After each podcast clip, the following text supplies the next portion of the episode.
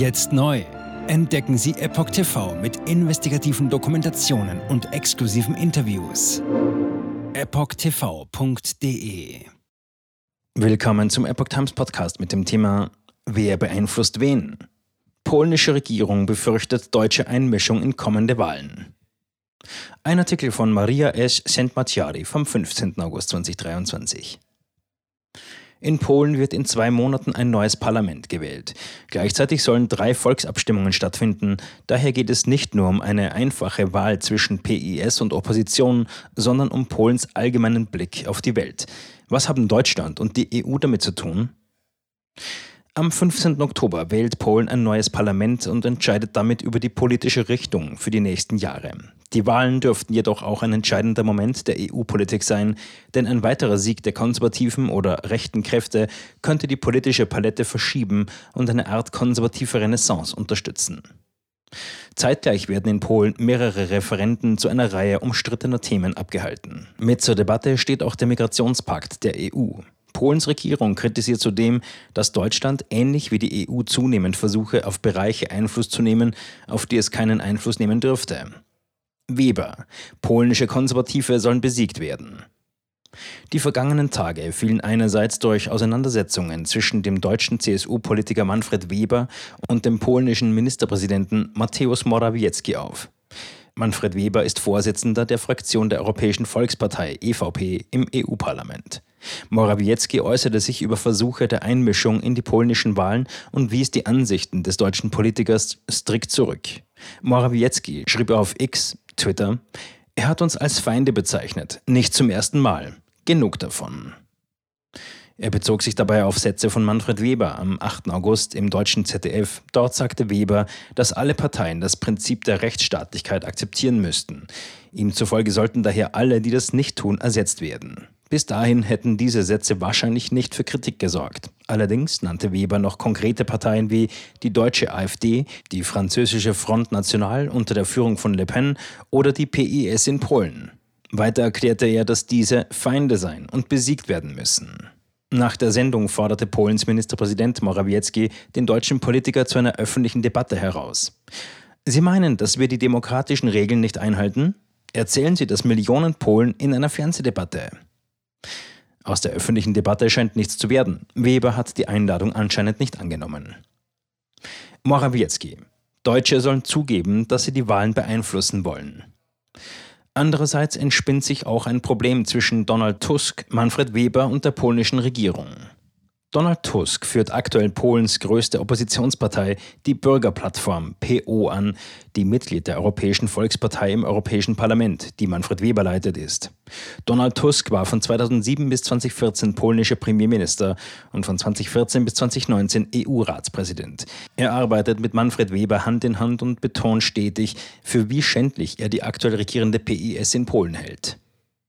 Nach Ansicht der polnischen Regierungspartei PIS beugt sich Tusk und damit die wichtigste Oppositionspartei ausländischen, insbesondere deutschen Interessen.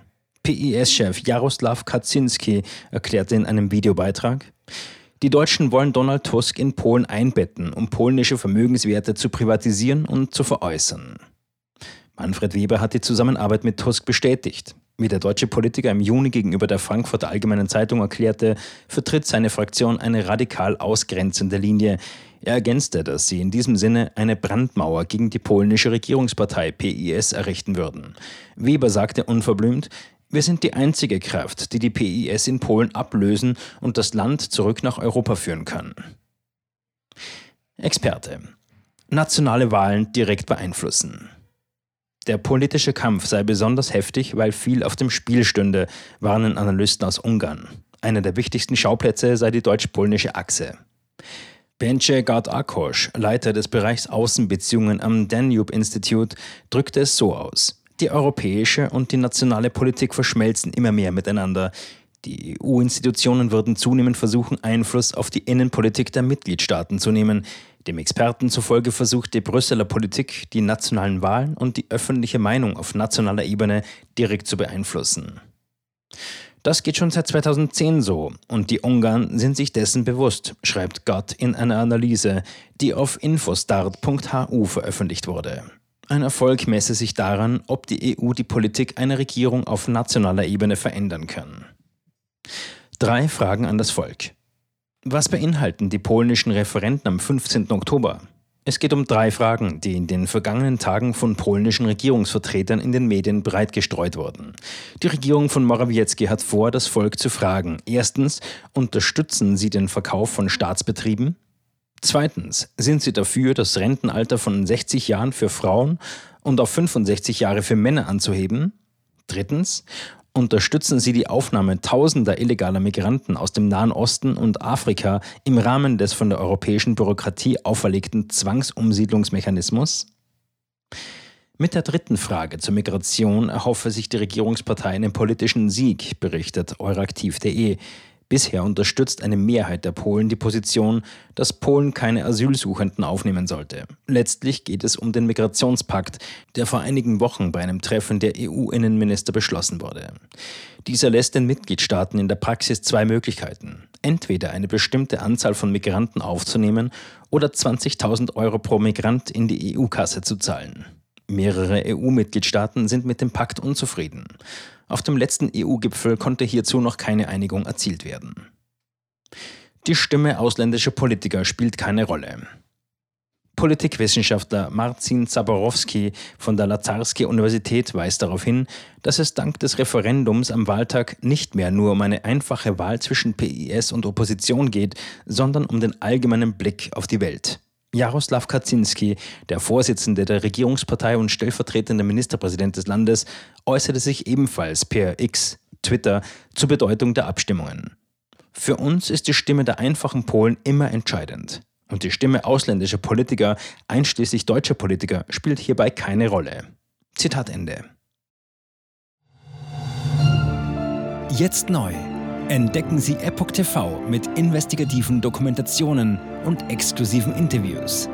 Noch heute kostenfrei anmelden und völlig unverbindlich testen.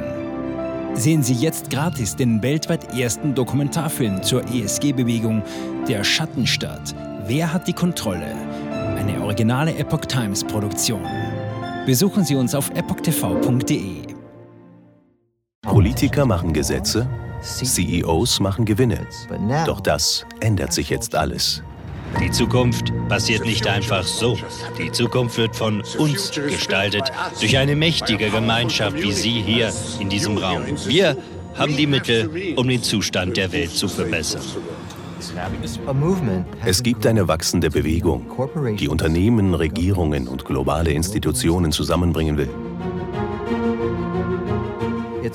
Ihr Ziel ist es, sich mit Themen wie Klimawandel, Rassismus, Ungleichheit und Waffenkontrolle zu befassen. Diese Bewegung nennt sich ESG.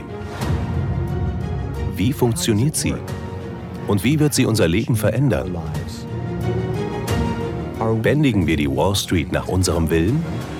Oder sind wir diejenigen, die manipuliert werden? Man muss Verhalten erzwingen. Und bei BlackRock erzwingen wir Verhalten.